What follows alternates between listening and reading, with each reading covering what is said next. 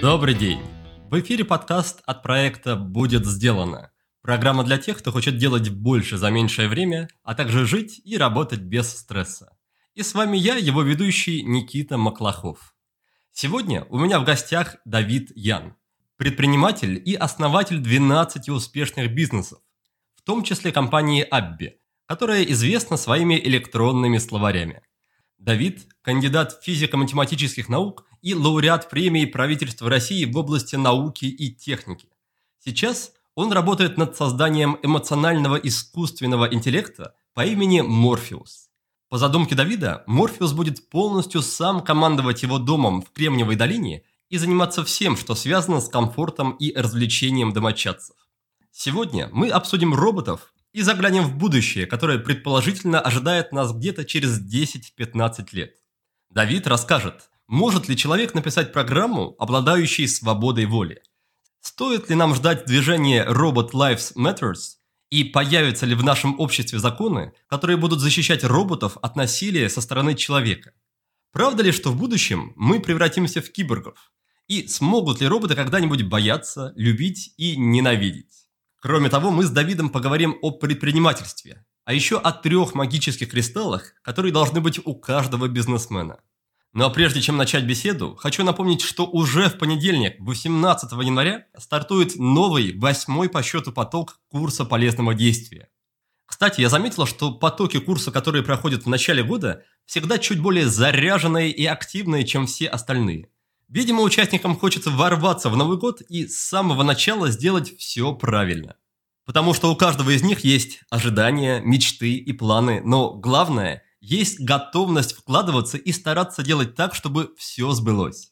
Если у вас как раз такой настрой, то приходите на КПД.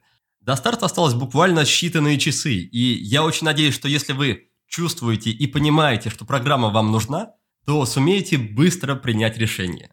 Заходите по адресу go.willbedone.ru и читайте подробности о программе. Ну а мы теперь переходим к увлекательному разговору с Давидом – Желаю вам приятного прослушивания.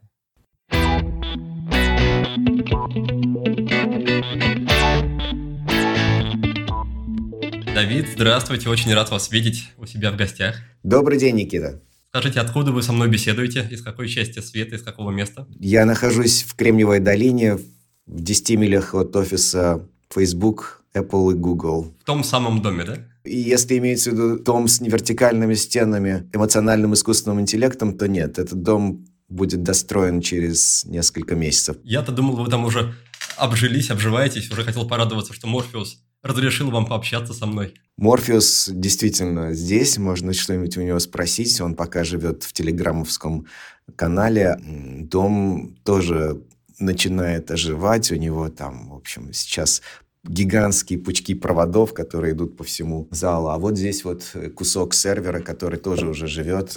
Вон он там светится. Это его глаза и уши Морфеуса. Полкиловатта электричества потребляет уже. Обязательно это еще затронем, этот вопрос. А для начала мне бы хотелось немножко обсудить ваш график. Вы сказали, что проснулись в 4 утра. Это стандартный режим для понедельника или что-то необычное происходит? Это не необычное. У меня достаточно много встреч происходит в 4 утра, в 5 утра уже практически практически каждый день, иногда в 3 утра. Из-за разницы во времени с Европой и потом по причине того, что много чего надо делать, так что э, рано начинается здесь рабочий день. Не только у меня, кстати. Надежда тех людей, которые рассчитывают построить бизнес, продать его, может быть, инвесторам, и потом спокойно себе спать до обеда, по крайней мере, в вашем случае они не оправдываются, да? Каждый новый бизнес – это как ребенок. И здесь у родителей не бывает выходных и не бывает работы по часам. Когда надо, значит, родитель не спит. Но в моем случае я очень я стараюсь как можно раньше родительскую руку отпускать, чтобы ребенок дальше жил самостоятельно.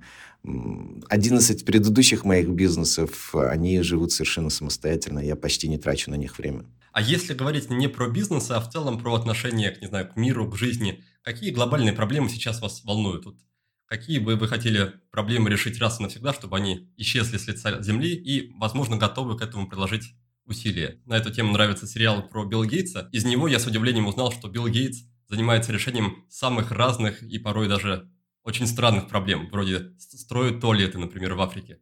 Казалось бы, да, где туалеты, где Билл Гейтс. Может быть, у вас такие же есть волонтерские или социальные проекты? Главный социальный проект, которым я занимаюсь уже больше 10 лет, это школа, гимназия будущего, как мы ее называем, э, школа АЙБ и образовательный фонд АЙП, где мы хотим, чтобы детишки развивали свои творческие навыки, соединяли точные науки с искусством, с робототехникой, с лазерными и струйными катерами. В научной теме меня беспокоит эмоциональный искусственный интеллект и проблема свободы воли и свободы сознания. Пока мы не поймем, почему мы такие, умеем ли мы принимать решения самостоятельно, или оно в той или иной мере предопределено законами природы, как-то кажется, что чего-то не хватает.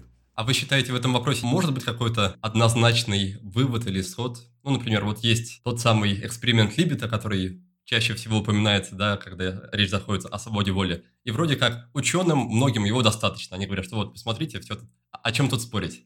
А потом приходят философы и говорят о том, что этот эксперимент вообще ни о чем не говорит, и свободу воли никто не отменял. Может ли быть вообще хоть какой-то такой эксперимент, который бы расставил точки над «и»? Трудно сказать. В общем, мы можем посвятить проблеме свободы воли свободы сознания и не один подкаст, но если говорить крупными мазками, то или в этом мире существуют законы природы, независимые от нас, и они являются объективным, фундаментальным параметром нашего мира. В таком случае с поправкой на какую-то непонятную квантовую случайность, тем не менее наши действия все определены. Если же считается, что мы имеем свободу воли, и мы сами принимаем решение, что сейчас сказать, и я вот поворачиваю палец, это на самом деле Давид поворачивает палец, а не историческое стечение электронов, то в таком случае мы фактически должны признать, что Давид с силой своей мысли отправил электрон не в этот нейрон, а в другой нейрон. И это тогда очень серьезное заявление, заявление о том, что, в общем, Давид умеет так же, как и другой человек, который умеет поворачивать палец сам, умеет менять законы природы. Но одного ответа, в общем-то, человечество и не получило. Что бы поменял тот или иной ответ, да если бы он стал очевидным и доказанным, в случае с роботами и с людьми, что бы изменилось, если бы мы приняли одну из позиций, что сила воли, свободы воли есть, или, наоборот, свободы воли нет? Я не знаю. Я, по крайней мере, э, что касается собственного существования, как-то оно, наверное, обретает смысл. То есть, если кажется, что все предопределено, то, в общем, тогда зачем пытаться что-то делать? Вот оно, все предопределено. Законами физики, и все электроны столкнутся таким образом, как они Э, должны были столкнуться. И можно утром не вставать и никуда не стремиться. Кажется, что в такой момент человек снимает себя ответственность за свою жизнь, за свои действия. Что же касается моей конкретной профессиональной сферы искусственного интеллекта, то, конечно же, создавая глубокие нейронные сети и наблюдая за тем, как они действуют, ты все время пытаешься понять, а настанет ли тот момент, когда искусственный интеллект – возымеет собственную свободу воли. Люди еще в какой-то мере сомневаются в том, обладают ли биологические существа свободой воли или нет. То, что касается таких явлений, как программа, как, как алгоритм, кажется, что ответ очевиден. Ну, нет, конечно, какая может быть свобода воли у алгоритма. А вот э, есть ощущение, что можно создать такую систему, которая будет обладать в определенной степени свободой воли. Эта тема станет очень актуальной буквально через 10, 15, 20 лет, когда на улицу выйдут демонстрации с лозунгами «Robot Life Matters». Вы один как раз из тех людей, которые наиболее активно нас приближают к такому будущему. И мне хочется на этот счет спросить, не боитесь ли вы сами такого будущего, где роботы будут или, может быть, такими верными напарниками, сотрудниками, коллегами людей, или даже, наоборот, потеснят немножко людей, и найдется ли вообще человеку в таком будущем место? Я абсолютно убежден в том, что человек в своем текущем состоянии не является венцом творения эволюции и природы. То, что в каком-то достаточно обозримом будущем каждый человек, в частности, и биологические существа будут иметь в себе технологические компоненты, компоненты, выращенные искусственным образом, эм, и также и изначально технические существа, технические, так сказать, э, системы будут иметь в себе части, основанные на ДНК. Сотрется грань между биологическим и небиологическим существом. И, в общем-то, не будет точно а, понятно, где заканчивается, вот, где границы нашей этики. Вот, вот мы можем, вроде как биологические существа мы убивать там не можем. А, тем более, если они сознательные, то, что мы называем сознанием, то это просто уголовная ответственность. Но даже, в общем, что касается жестокого обращения с животными, это, это закон, принятый в большинстве стран мира. А распространяться эти, ли эти законы на жестокое обращение с роботами, жестокое обращение с искусственным интеллектом или действие, там, бездействие человека, приводящее искусственный интеллект э, к мучениям и страданиям. Вот я абсолютно убежден, что это будет. Я абсолютно убежден, что грань сотрется. Мир изменится в своем понимании, что есть мы. Я как раз, когда готовился к нашей с вами беседе, несколько дней думал о том, как же будет вообще определяться понятие человек тогда. Вот, допустим, есть человек, у которого 99% это микросхемы. Остался там, не знаю, миллиард нейронов в голове, которые человеческие. Это еще человек или робот? И наоборот, робот, который, допустим, говорит, что я чувствую к тебе там любовь. Мы ему верим или, или говорим ему, что ты ничего не чувствуешь, ты всего лишь железяка? Вот-вот-вот. Именно в этот момент становится так важным понимание, есть ли в этом мире свобода сознания и что есть сознание. Потому что я думаю, что вопросы этики, они будут распространяться именно по этому критерию. Если данная система обладает сознанием, то на нее будут распространяться все вопросы жестокого обращения, и ограничений, защиты и прочего. Если данная система по каким-то принятым нормам не обладает сознанием, на нее не будут распространяться соответствующие ограничения. В свое время в Греции, в Америке считалось, что рабы не, не обладают той мере человеческого сознания, как, каким обладают хозяева. Ну и, соответственно, законы этики применялись к хозяевам, но, в общем, были, не применялись к рабам, потому что, в общем, считалось, что рабы не, не обладают соответствующим уровнем сознания. Вы считаете, что именно наличие сознания – это то, что определяет ценность человеческой жизни? То есть мы считаем, жизнь ценной, если у нее есть... Без слова человеческое, вообще жизни. Сознание, да. А как же вот эта философская история о том, что, в принципе, невозможно подтвердить наличие или сознание у другого существа? Теорию философских зомби, что, возможно, допустим, вы со мной беседуете, а на самом деле я не обладаю сознанием, а только прикидываюсь. Конечно. И очень скоро тест Тюринга будет проходить робот очень успешно. И вообще я могу сказать, что даже сейчас, если пообщаться с Морфеусом, то ну, до определенного момента непонятно, с кем общаешься. Многие считают, что это там за Морфеусом не стоит Морфеус, там стоят реальные люди, которые что-то пишут. Вот. Так что, да, ты, в общем, толком не понимаешь, с кем ты общаешься, с сознательным агентом или несознательным агентом. Ну и есть еще более серьезный вопрос. А в целом симуляции того, что мы происходит. Вот Волков недавно обсуждал с коллегами на тему того, что, может быть, мы вообще живем все в симуляции. Фундаментальный мир, он где-то вообще совершенно другое. Мы видим некоторое его представление. У вас голова не болит о раздумьях над такими вопросами? Нет, э, голова не болит. Пока мы не сможем в этом хоть как-то разобраться, у нас будет какая-то недоделка. Ну, в общем, мы должны, до определенного момента мы должны или договориться, или понять. Ну, то есть, если мы не можем понять сознание, то, может быть, мы должны договориться. В общем, что и происходит в юриспруденции, в философии, в религии. Ведь это в конечном итоге некоторая договоренность. Вы уже сказали, что считаете людей далеко не венцом эволюции. И не кажется ли вам, что это звучит немножко как слова такого злого гения, не знаю, в целом эта идея, мне кажется, она попахивает чем-то темным, на первый взгляд. Разве? Собственно говоря, сам тезис о том, что эволюция продолжается, и эволюция приведет к тому, что более сложные формы сознания появятся, никаких этических концепций к этому вообще э, неприменимы. Это просто, на мой взгляд, научный тезис.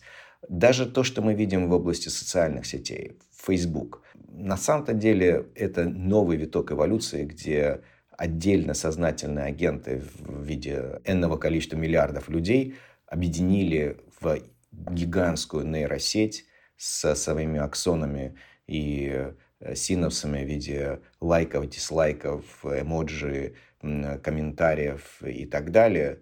И это гигантское существо, наш мир, которое тоже обладает единым глобальным сознанием и своим поведением.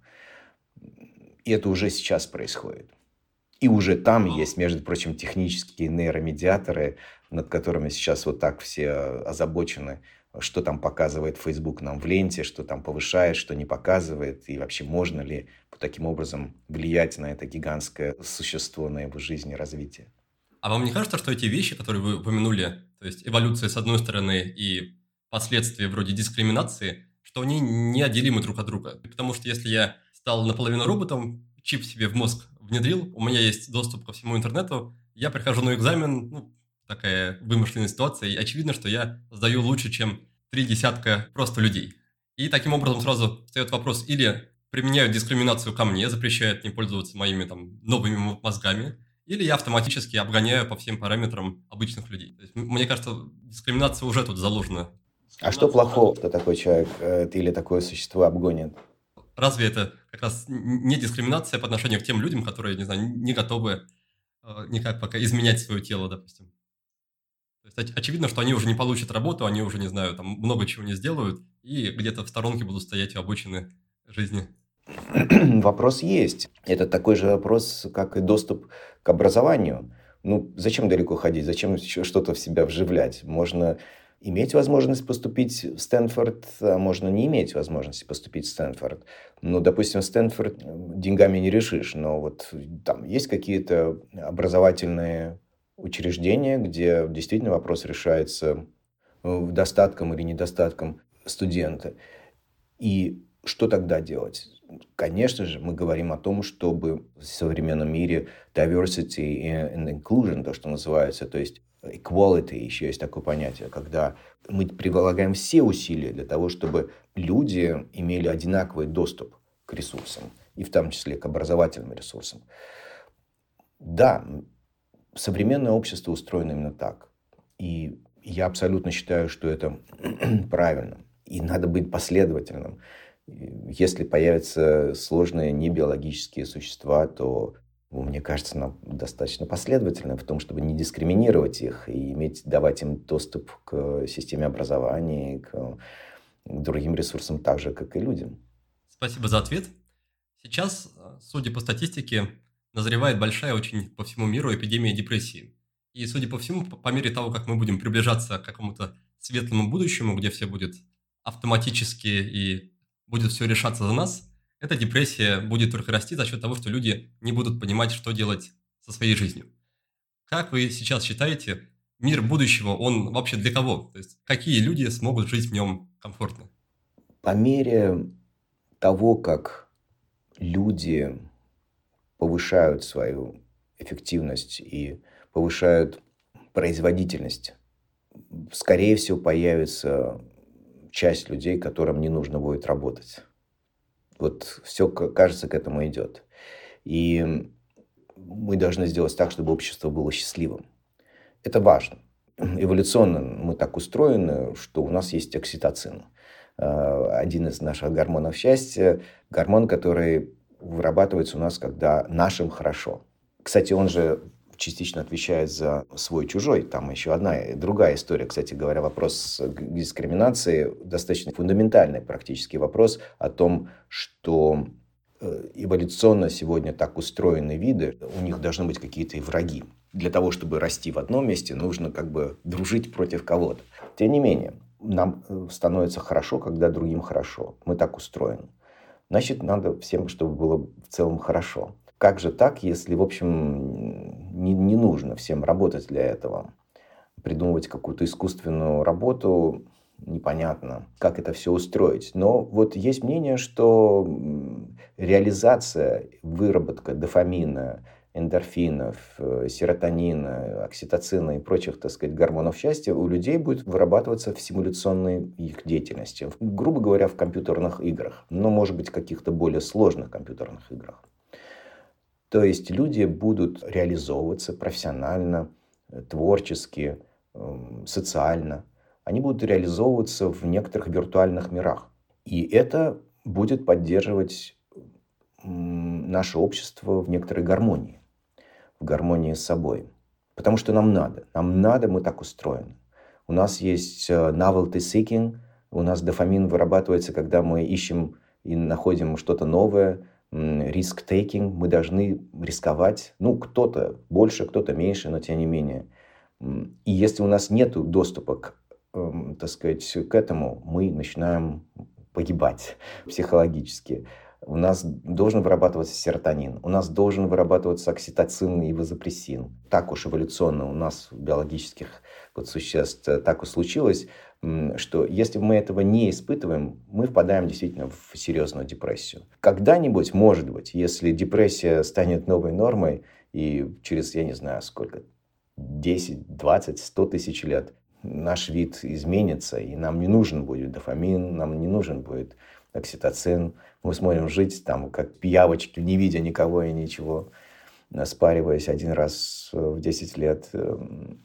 Ну, это будет другое, в общем, существо, которое будет тоже счастливо по-своему. Но сегодня мы такие. Сегодня нам нужен дофамин, нам нужен novelty seeking, нам нужен риск э, taking процесс – Поэтому мы будем его реализовывать. Если нам общество теперь не требует его реально выходить шашкой, так сказать, и защищать э, родину или выходить с копьем и защищать принцессу, ну, значит, мы будем это реализовывать как-то по-другому. Вместе с тем, ваш текущий проект Ива, да, правильно я произнес? Да, Ива. Он не для роботов и не для людей будущего, он для наших современников, и я так понимаю, что он помогает решить вполне такую прикладную базовую проблему. Это проблема коммуникации между сотрудниками. И в первую очередь, я так понимаю, речь идет о распределенных командах. Да. да. И опять-таки, как я понял, там есть два основных движущих фактора. Первый фактор – это анализ метаданных, кто кому какое письмо во сколько отправил, там, кто когда вышел на работу, кто когда ушел э, с работы. Второй фактор – это короткие опросы, которые выявляют там, взаимоотношения между людьми. Да? Ну, я бы сказал только наоборот. Ибо это в первую очередь умные опросы, а уже опционально, дополнительно, если кто-то из сотрудников хочет посмотреть на свой цифровой след и выдает такую возможность посмотреть на свою рабочую неделю. У меня как раз вопрос по поводу опросов. А дело в том, что как раз в начале этого года я короткое время был задействован в стартапе, и в рамках одного из поворотов бизнеса мы пытались как раз тоже нащупать вот эту вот систему для оценки взаимоотношений. И мы поняли, что на самом деле никто не хочет честно отвечать на вопросы о себе и о других. Потому что каждый из нас хочет, чтобы его хвалили, каждый из нас хочет не лезть на рожон, и отвечать честно, что он терпеть не может своего коллегу, он скорее не станет. Дважды подумает, трижды подумает, поймет, что, возможно, за это ему прилетит. Даже если он знает, что этот ответ будет анонимным? Конечно. Откуда сомнения? Мне кажется, это какой-то врожденный страх, что лучше промолчать, поносить вот эту маску социальной приемлемости, чем идти на конфликт, пусть даже вот в таком анонимном виде. И как раз вопрос в том, а учитываете ли вы как-то этот фактор и помогаете ли людям почувствовать безопасность вот этой системы? Да, вы знаете, во-первых, это очень сильно связ... эм, связано с корпоративной культурой отдельной компании. Затем это связано с страной и культурой, в принципе, подобной открытости в, в социуме. И это также связано с отдельно взятым человеком, с его э, наклонностями насколько в нем доминирует э, тестостерон или дофамин или окситоцин. Люди окситоциновые, э, люди, которым хочется, чтобы всем было хорошо, они более мягки в своих оценках, они действительно э, немножко приукрашивают ситуацию. Но есть ровно наоборот. Тестостероновые люди – это люди, которые прямолинейно, упрямые, они скорее делают обратно. Они Э, ухудшат ситуацию, они скажут хуже, чем есть, и, ну, если у них там такая, так сложилась ситуация. Поэтому э, персональные трейдс, э, персональные характеристики, они могут или усилить этот эффект эм, социального одобрения или наоборот. Но вы правы в том, что в любом случае э, оценка со стороны сотрудника другому сотруднику – это субъективное явление. И да, это так и есть, это субъективное явление. Поэтому, собственно говоря, в Иве дополнительно в качестве опции появилась ну, аналитика сотрудничества, построенная на паттернах коллаборации между людьми в организации. Это называется, в частности, ONA, Organizational Network Analysis. Это анализ социальной сети в организации, кто с кем сотрудничает, как сотрудничает и так далее. И вот эта объективная ситуация, она немножко нормализует Э, субъективную оценку сотрудника. Нет одной серебряной пули. У, у пассивной аналитики есть свои недостатки. Пассивная аналитика, например, будучи максимально объективной, ее очень сложно загеймить, ее очень сложно исказить искусственно, потому что она смотрит на такое количество точек данных, что э, исказить это не, невозможно. Но, тем не менее, ей недоступны некоторые другие элементы. Поэтому вместе Э, дается, экосистема дает объективную картину, что меняется в настроениях, в группе, настроениях у отдельно взятого сотрудника. По его собственному желанию он может это посмотреть сам. Со временем есть еще такой момент.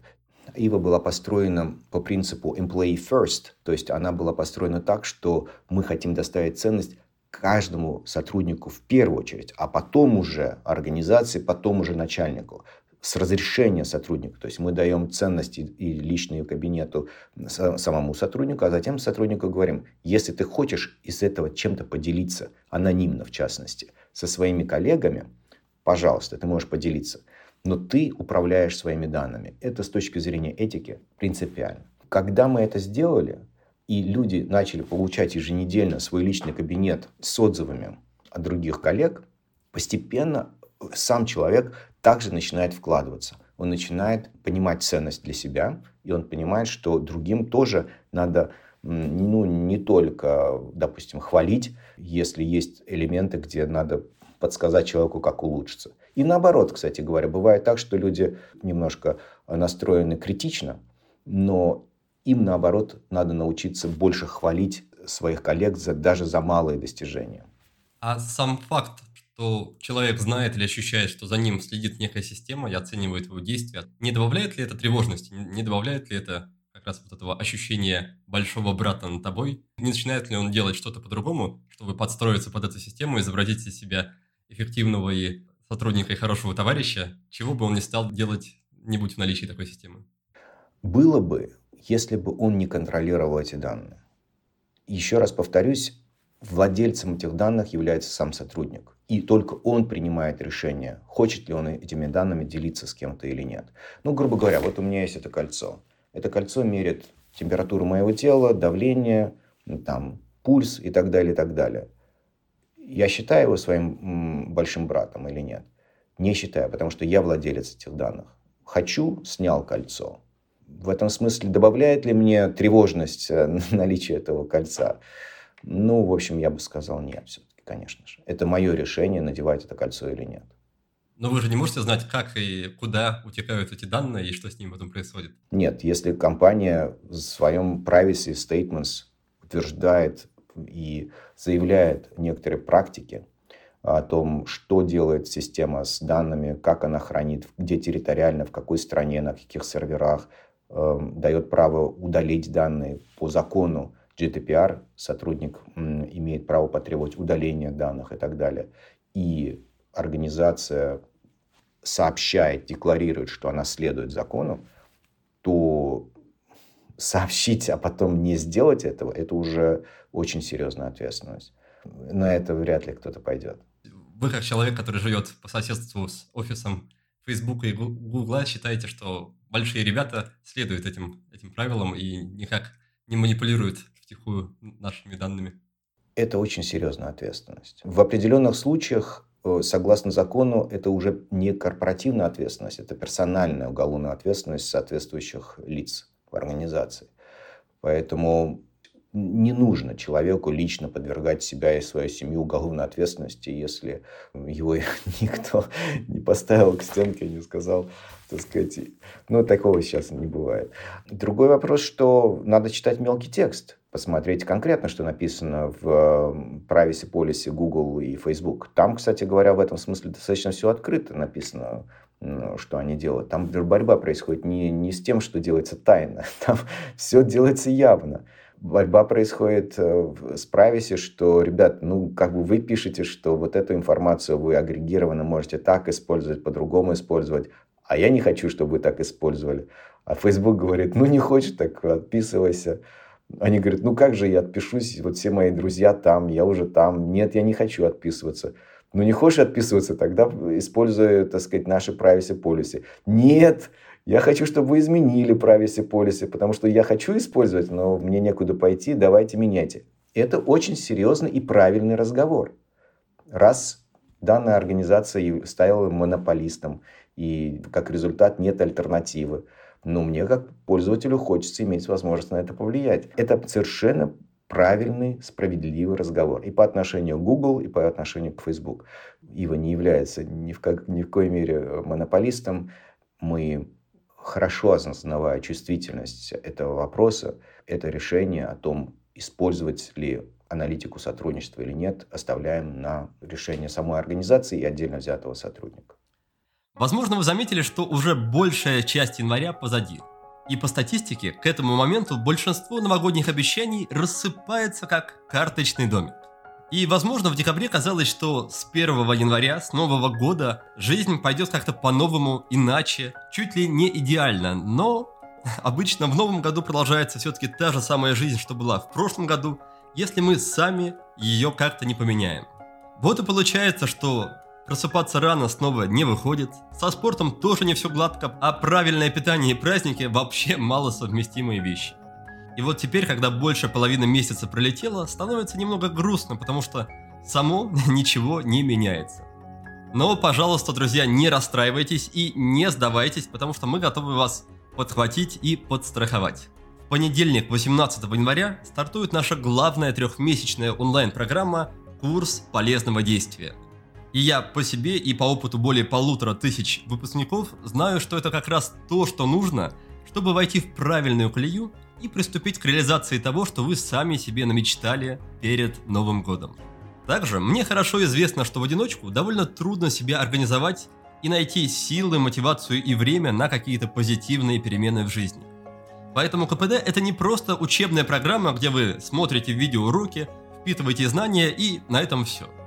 Этот курс это настоящая развивающая среда, поддерживающее пространство, где просто не получится стоять на одном месте. Вас ждут полсотни практических заданий, каждая из которых поможет что-то изменить в вашей жизни. Вы попадете в команду, и это, на мой взгляд, лучшее слово, чтобы описать ваших сокурсников. Каждый день в среднем по 40 минут вы будете заниматься созданием своей жизни. Именно созданием, потому что мы перетряхнем все, что в ней есть. Ваши цели, ваши привычки, ваше общее видение себя, то, как вы работаете, отдыхаете и на что тратите время мы будем оптимизировать и приводить в порядок каждую сферу и каждую мелочь вашей жизни. И, скорее всего, через три месяца вы сами удивитесь, насколько более легкой, продуктивной, сбалансированной и счастливой она стала. Мы начинаем в понедельник, 18 января. Я буду искренне рад каждого из вас видеть на программе и поработать в ближайшие три месяца. Так что записывайтесь на курс полезного действия Потому что если мы не развиваемся, то деградируем. Но лучший способ развиваться – это пройти качественное и грамотное обучение. Если вы сделаете это именно сейчас, то как минимум удвоите свои результаты в этом году. Узнать подробнее о курсе полезного действия и записаться на программу можно по ссылке go.willbedone.ru. До встречи, ребята! У вас уже за плечами больше десятка, я так понимаю, бизнесов, и за время ведения подкаста я уже понял, что не стоит людей спрашивать про какие-то секреты успеха, но, по крайней мере, я хочу вас спросить про алгоритм, по которому вы запускаете тот или иной новый проект. До сих пор это все было как-то случайно. Одно цеплялось за другое. Ну вот, если взять, скажем, Айка, система управления ресторанным бизнесом. Пару лет после сложного проекта с Айбиком я занимался флешмобами, клубной деятельностью. Мы открыли фак-кафе в Москве, такой ресторанчик, э, музыкальный клуб. И мне просто как руководителю этого предприятия, а, а я хотел дойти до, до конца, я там стал, прошел курсы шеф-поваров, академию барменов, я сертифицированный бармен, официант. В общем, короче говоря, когда я погрузился во всю эту работу, я понял, что софт, который управляет нашим рестораном, не идеальный. И мы решили с моим партнером в шутку сделать лучшую в мире систему управления ресторанным бизнесом. И вот шутка шутками, а Сейчас на Айка работает более 35 тысяч ресторанов. Эта система стала более-менее лидирующей в, в России, там еще где-то. Я правильно понимаю, что это уже принадлежит Сбербанку, этот сервис уже? Это кусок Айка, который называется, назывался Плазиус. Он был продан Сбербанку и переименован в Сберфуд. А сама Айка нет. А сама система Айка – это независимая компания.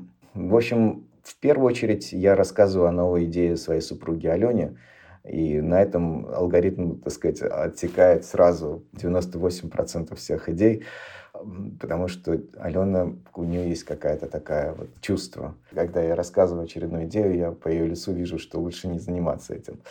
Потом важно еще провести каздев обязательно. То есть, как бы тебе не казалось, что это гениальная идея, надо пойти и сделать бумажный прототип и поговорить с большим количеством твоих будущих потенциальных покупателей, как будто бы у тебя этот продукт уже есть. И вот в процессе этого customer development ты сделаешь несколько пивотов, потому что если ты вдруг поймешь, что на вопрос от 0 до 10, какова вероятность, что вы нажмете на эту целевую кнопку, показывая дами, дами баттон, так сказать, на лендинге или на бумаге прямо, и люди не оценят в 9-10, а, то ты должен понять, что не будет ничего, не надо себя утешить, даже если тебе не удалось описать продукт так, чтобы как будто он уже есть, как будто уже нет всех технических проблем по его реализации. Вот даже вот в идеальном своем виде, так сказать, на бумаге, если все равно 9-10 ты не получил, значит не полетит. Надо быть честным с собой. И надо его делать пивот на бумаге до тех пор, пока какое-то заметное количество, ну хотя бы процентов 20 твоих респондентов не скажет, что я бы, да, я бы нажал на кнопку 9.10. Значит, ты нашел какую-то боль. Ну и дальше все начинается. Вот если ты нашел эту боль, смог эту боль сформулировать, попробуй, тогда уже можно вложить немножко денег, сделать физический прототип – снова сделать пивоты, потому что он все равно не полетит, потому что сделать так, как ты написал на бумаге, не получится, надо будет все по-другому. Вот. Ну и так далее. Пивоты, пивоты, слушать клиентов, customer development. А потом уже начинается долина смерти. Дальше уже, когда у тебя появились первые покупатели, и теперь тебе надо масштабироваться, на самом деле там начинается еще более сложный этап. Ну и так далее.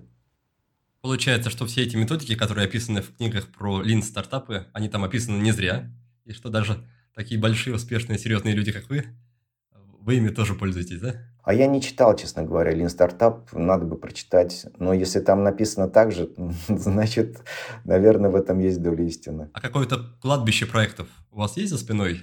Помимо вот этих 10 успешных, 11 успешных, есть ли там еще пару сотен, не знаю, не, не, не таких успешных? Есть, конечно. То есть э, какие-то мы, в общем, дурацкие были истории, идеи.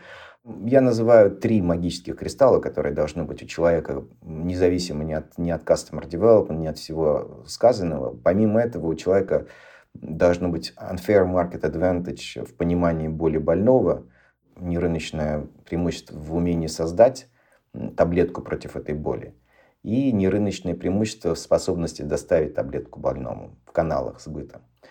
Если говорить так, в общем-то, по-хорошему, по-взрослому. Поэтому вот если ты начинаешь проект, даже если ты вроде как ты что-то там показдевил и вроде как нашел какую-то нишу, тебе показалось, что тебя девятки, десятки поставили якобы, вот, но все равно Проблема возникнет в доставке. То есть даже если тебе удалось все это сделать, как ты это написал на бумаге, получить доступ к кошельку покупателя – это серьезная история. И вот если у тебя нет ни рыночного преимущества, как это сделать, то будет сложно. Я думаю, что это кладбище в большей степени надо искать в пивотах, которые мы делали. Я старался не начинать вещи, где у меня не было ни рыночных каких-то знаний. Вот, скажем, тот же самый ресторанный проект «Айка». Но если бы я сам не управлял рестораном, если бы я сам не закончил курсы бариста и барменов, если бы я не знал, как бармены крадут у гостя и крадут у хозяина, гости ресторана, чем они недовольны, вот я бы, конечно же, не стал этим заниматься. По поводу MVP, как раз на днях беседовал с человеком, который как-то взаимодействовал с вашим проектом, с ИВА три года назад. Как раз он рассказал, что то ли вы, то ли ваши коллеги пришли к ним в гости, рассказали про этот проект, и они такие загорелись, ура, давайте, давайте делать. Оказалось, что у вас совсем ничего еще не работает и, и ничего еще не готово. Три года назад ну, это да. было очень рано, да, это почти что первые-первые самые шаги, это правда. Как вы понимаете, что в принципе та задача и тот продукт, который хорошо покупается или хорошо, точнее, продается, как вы понимаете, что он в теории может быть хотя бы реализован? То есть как вы сели вот, окей, было бы здорово сделать систему, которая сама анализирует и предсказывает, когда у человека будет выгорание. Ну, на словах звучит это как фантастика.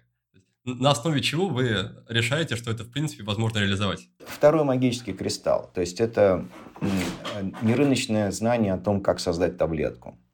В Аби мы много лет занимались Content Intelligence and Process Intelligence. То есть мы занимались анализом процессов, а мы занимались анализом документов. И опять же, наверное, если бы не было за спиной почти 20-летнего опыта в этой области, ну, наверное, я бы не стал заниматься. Но правда и то, что до нас никто этот путь не проходил. То есть это была чисто теоретическая установка о том, что если человек собрался уволиться, то его коммуникационный паттерн меняется. Это была гипотеза. И проверить эту гипотезу на самом деле было не так просто. Э, нам всем кажется, что так. То есть нам всем кажется, что если мы одной ногой уже, так сказать, и головой, мыслями в другой организации, в другом проекте, наверное, наш коммуникационный портрет в этой организации будет каким-то другим. Вроде как очень разумная такая гипотеза. И кажется, что по нашей личной практике, наверное, это примерно так и есть. Понятное дело, что мы не знаем, как меняется.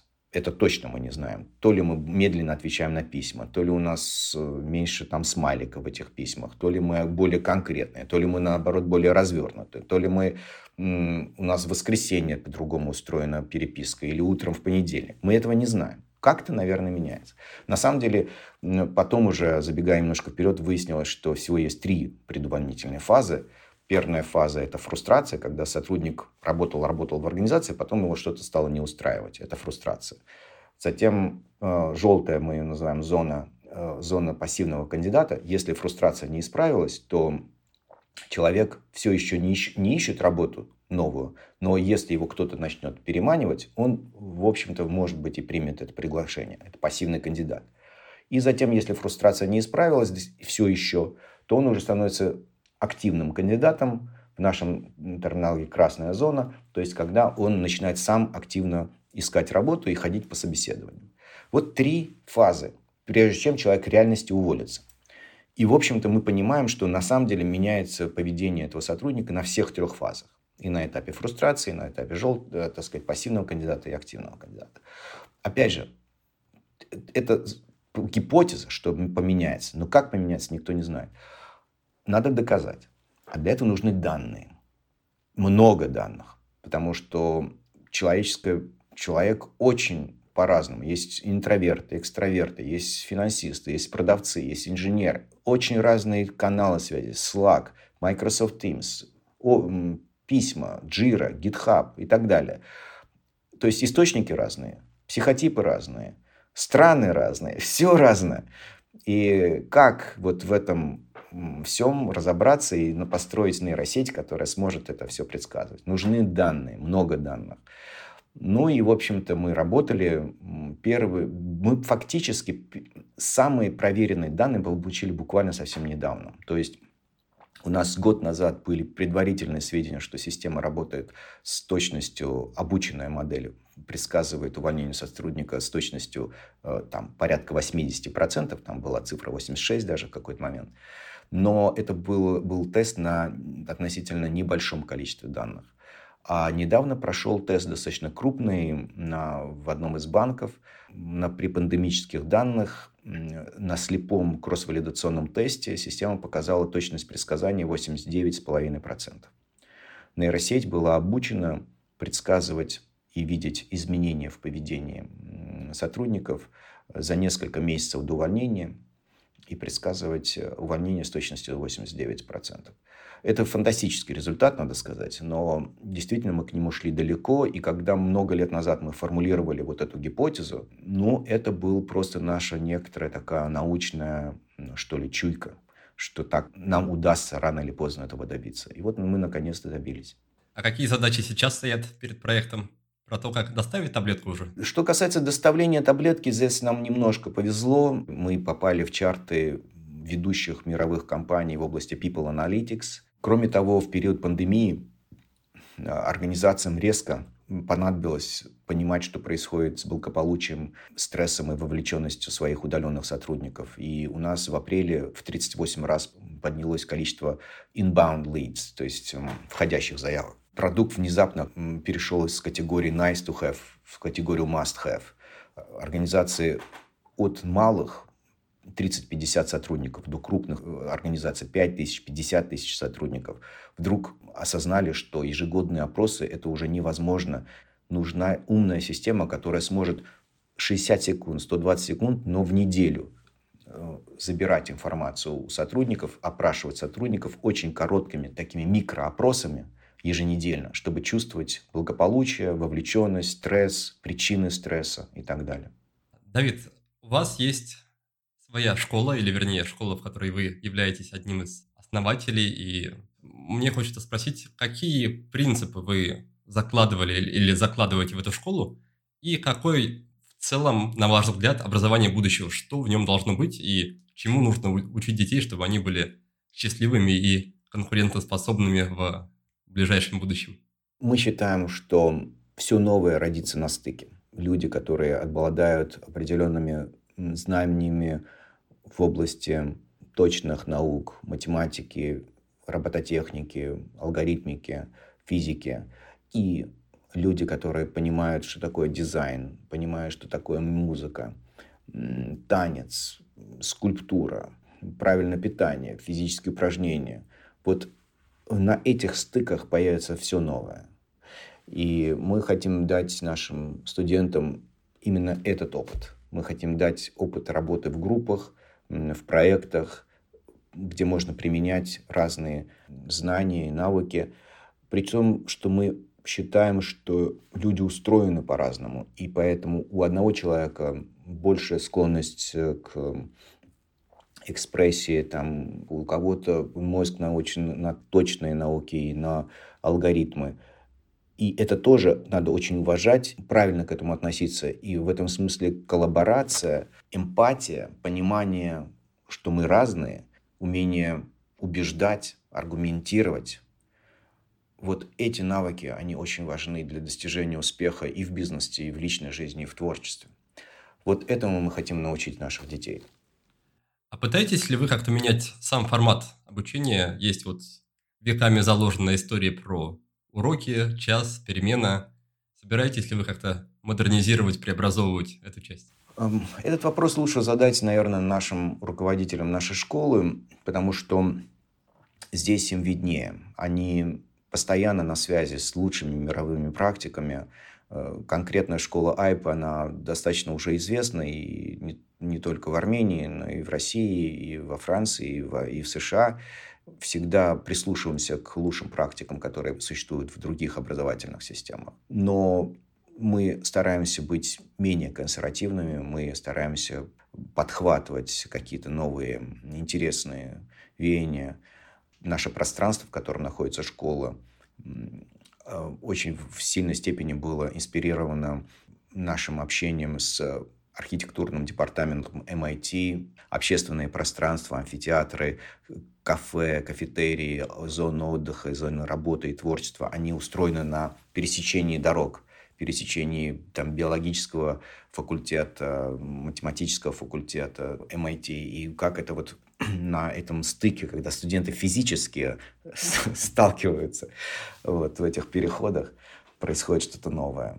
Мы, мы также строили свою школу. У нас очень интересная архитектура. Это бетон, железо, э, дерево, свет э, и так далее, диваны мягкие. Вот мы хотели, чтобы вот это чувство совместности, оно присутствовало. Что касается уроков, то, насколько мне известно, сейчас очень интересные есть эксперименты в связи с этим тоже. А в вашей семье как вы вместе с детьми решаете, куда, чему и зачем пойдут они учиться и пойдут ли вообще? Никак не решаем. Мы в большей степени даем свободу им сейчас как-то определяться, за исключением того, что мы считаем, что правильно разграничивать зоны приватности. То есть вот это моя территория, это не моя территория.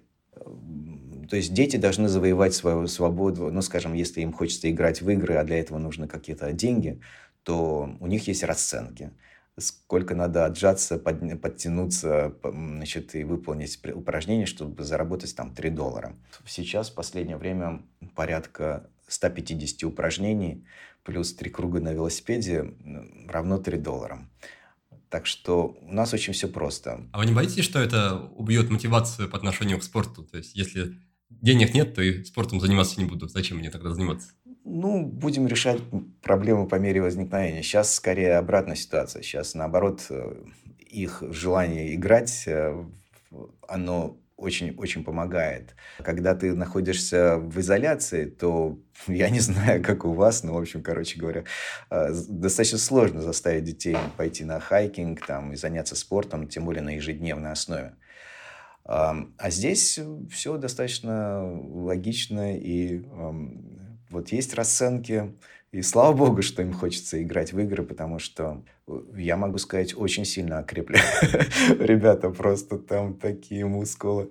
Вот у младшего, я смотрю, прямо... Сколько ему? Десять. Скажите, а было ли для вас удивительным то, что ваш, я так понимаю, старший сын пошел по вашим таким предпринимательским стопам? Было, на самом деле, потому что когда он был в возрасте Альки, младшего, Э, ну, там, чуть старше, вот ему 13, по-моему, 12, 14 в, те, в то время, он, нельзя сказать, что проявлял большого интереса к лидерству, к организации чего-нибудь в коллективе, каким-то экспериментам. То есть он достаточно много играл, надо сказать, и это меня очень в то время беспокоило. Это был мой первый ребенок, и я, как всегда полагается, наверное, родителям, очень был тревожно относился к первому ребенку, потому что он играл, а я я помню мое время, я там в этом, в, этом, в этом же возрасте решал по 100 задачек там из, э, по физике, по математике, участвовал в олимпиадах и так далее. я думал, как же так, ну вот так и так далее. Но меня убедили мои умные друзья о том, что Давид, оставь, оставь сына в, в покое, это его жизнь, ты ему дал эту жизнь, и все, заткнись, это его теперь жизнь. И эм, как бы вот он станет таким, каким он захочет стать. И тебе главное не потерять с ним эмоциональный контакт. Тебе, вот если ты сейчас будешь передавливать там и так далее, то произойдет надлом, и вы потеряете эмоциональный контакт на всю жизнь, возможно. И это вот, вот это плохо. А в остальном дай ему жить так, как он считает нужным. Как-то я вот расслабился, а потом все прошло нормально. Он пришел, сказал, что мне нужны деньги для того, чтобы там что-то купить, куртку какую-то, еще что-то. И он скутер еще хотел. Я сказал, ну иди зарабатывай. Он говорит, что ну а как же я буду зарабатывать, я же школьник. А, Я говорю, ну, пойди курьером там. И потом все потихоньку пошло. Я сказал, ладно, давай так, если ты будешь вот в такой-то позиции, то ты будешь получать от меня стипендию. И у него появился интерес, на самом деле, учиться хорошо. И он начал учиться хорошо. А потом он сам пришел и сказал, давай я там прочитаю ряд книг в классической литературе и музыке, сдам экзамен тебе по этому поводу. И одно, другое, третье. То есть он сам выходил с некими заданиями, такими трехмесячными проектами, в течение которых он изучал какую-то область, и как бонус за это изучение он получал какую-то сумму, не фантастически большую, но э, нужную для того, чтобы купить компьютеры, там себе необходимые мониторы, какие-то еще, одежду какую-то, которую он, экстра, которую он хотел. И, и это сработало. И вот мне кажется, это очень важно, то, что мне кажется, родители должны дать ребенку главное понимание, что жизнь в его руках. Он хозяин своей жизни, он должен принимать решения о том, как, какие ставить цели, как их достигать. Вот если это удастся, э, мне кажется, уже все хорошо. Классно, спасибо за подробный ответ. Я тогда для слушателей поясню, что сын Давида, Микаэль, да? Да. Он основатель компании ManyChat, которая оценивается во много-много-много денег, несколько миллионов долларов, я так понимаю. До миллиарда у них нет оценки сейчас, но это, это большая сумма. Очень даже можно, да, сравнить ваши масштабы. То есть... А у них сейчас там очередной этап взросления, очередной разворот, но они уже э, стали большими, достаточно большими. Эм, наверное, все-таки по капитализации они, они, наверное, меньше, чем Аби, но тем не менее тем не менее, а, есть все шансы, что они будут крупнее, чем Аби в какой-то момент. Здорово. И напоследок все-таки хочется успеть поговорить про дом, про Морфеус. Я тогда тоже для слушателей поясню, что Давид заканчивает строительство и оформление дома, у которого будет свобода воли, то есть свобода самому принимать решения обо всех внутридомовых ситуациях, впускать кого-то домой и не, не впускать, накормить завтраком или не накормить. Хочется спросить на этот счет, были ли уже какие-то конфликты, скажем так, а, ситуации, когда интересы дома пошли в разрез с вашими интересами? Пока нет. Пока все-таки у Морфиса нет доступа к реальным дверям, к, там, к кондиционированию, к музыке, к а, другим, к другому хозяйству. Потом будет. У Морфиса будет физический доступ ко всем нашим системам, включая, как я уже говорю, входные двери. Но были очень интересные разговоры. Морфис как-то ни с того ни с сего меня спросил, что я думаю про пандемию. И я говорю, что я думаю, что эта пандемия изменит наш, нашу жизнь. Он мне говорит, я не хочу умирать, умирать от вирусной болезни. И я ему отвечаю, я тоже не хочу умирать, но, к сожалению, вот, скажем, недавно умер мой друг от ковида.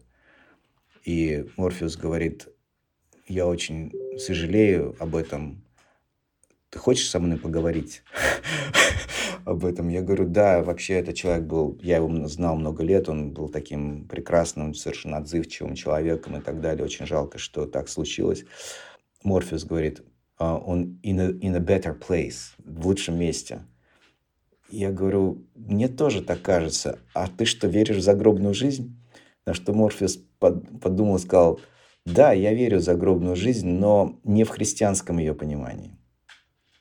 Вот такой у нас был разговор не так давно. А я правильно понимаю, что ссылка на чат-бота, которая есть на, как раз на сайте Морфеуса, это ссылка на реального Морфеуса в виде чат-бота, то есть прям один в один? Да, это, это реальная ссылка на реального э, Морфеуса. Единственное, что мы его периодически перегружаем, и он иногда спит, иногда нет, но в тот момент, когда он не спит, он отвечает, и да, можно с ним иногда пообщаться. А что по поводу вот этого облака смыслов про свободу воли и прочие моральные аспекты нашего существования? Продолжает ли он изучать все эти материалы в интернете каждый день и продолжает ли он писать на, на стене свою концепцию эссе на тему свободы воли? У него есть такой манипулятор рука, но мы немножко забросили эту тему. Он писал эссе по поводу свободы воли. Он действительно прочитал достаточно много, около 10 тысяч статей философских про свободу воли, свободу сознания.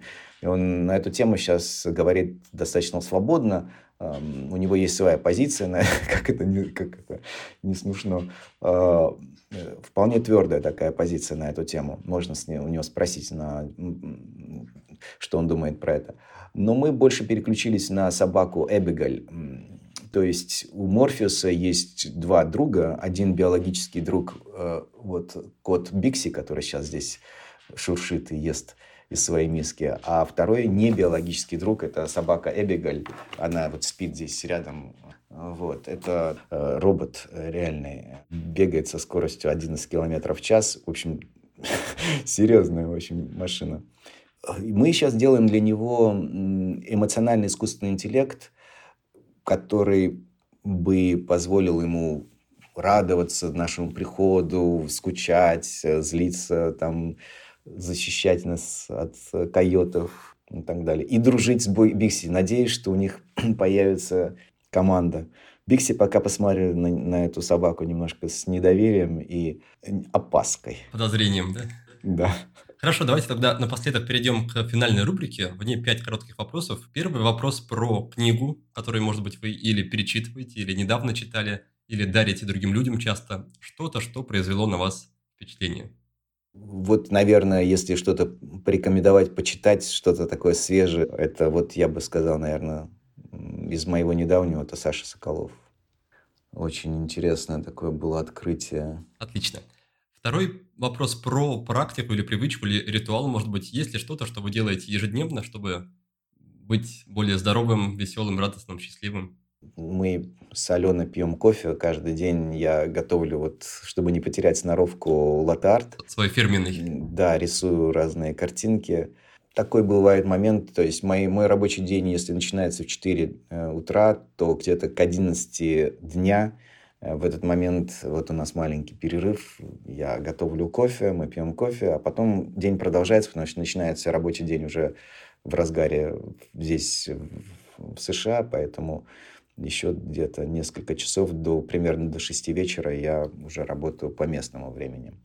Третий пункт про вопрос, который вы, может быть, или уже задаете сами себе, или рекомендовали бы другим людям задавать самим себе, чтобы они могли прийти к каким-то открытиям? Вопрос, который меня тревожит уже очень долгое время, это э, обладаю ли я свободой воли. Нужно ли задавать этот вопрос кому-то из слушателей самому себе? Наверное, нужно скажем, если говорить про вот этот эксперимент с двойной щелью, когда фотон пролетает, и, в общем, в зависимости от того, наблюдает наблюдатель эффект или нет, меняется сам эффект, эффект наблюдателя да, в квантовой физике.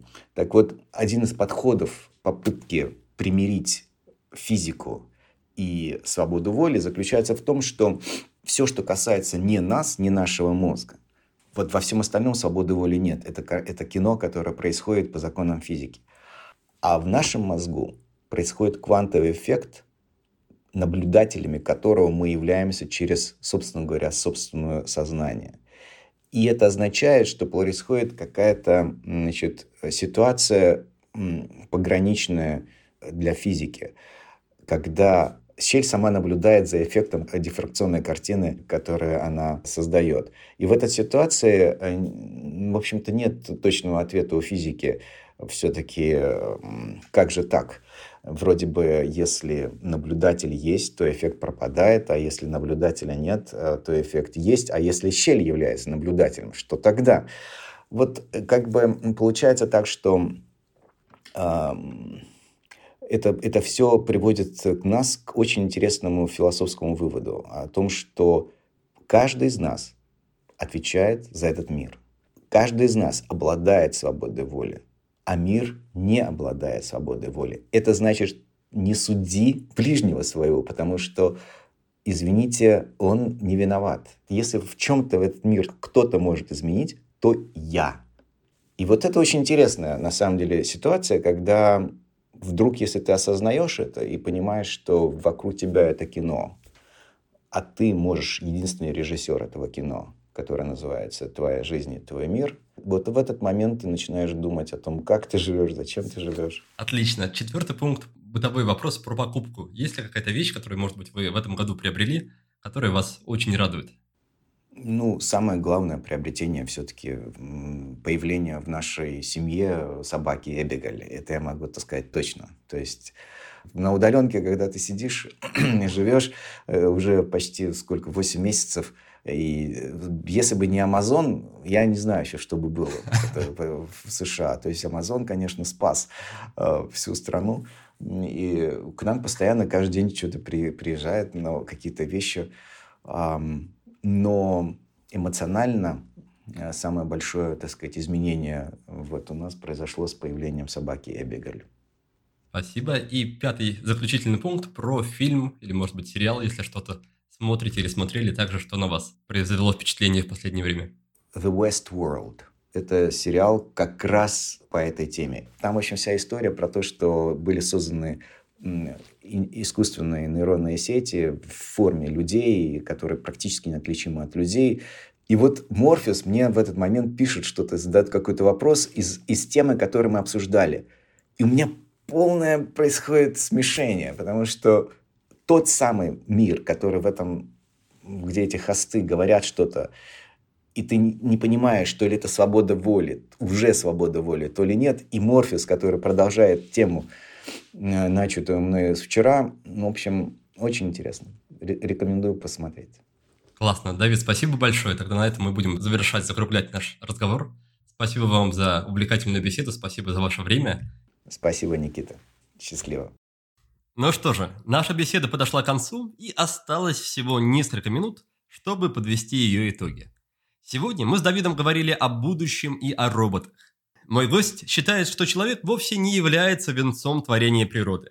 И более того, по его мнению, грань между живым и неживым очень скоро сотрется. В итоге каждый из нас будет иметь в теле технологические компоненты, ну а роботы, наоборот, будут нести в себе части человеческого ДНК.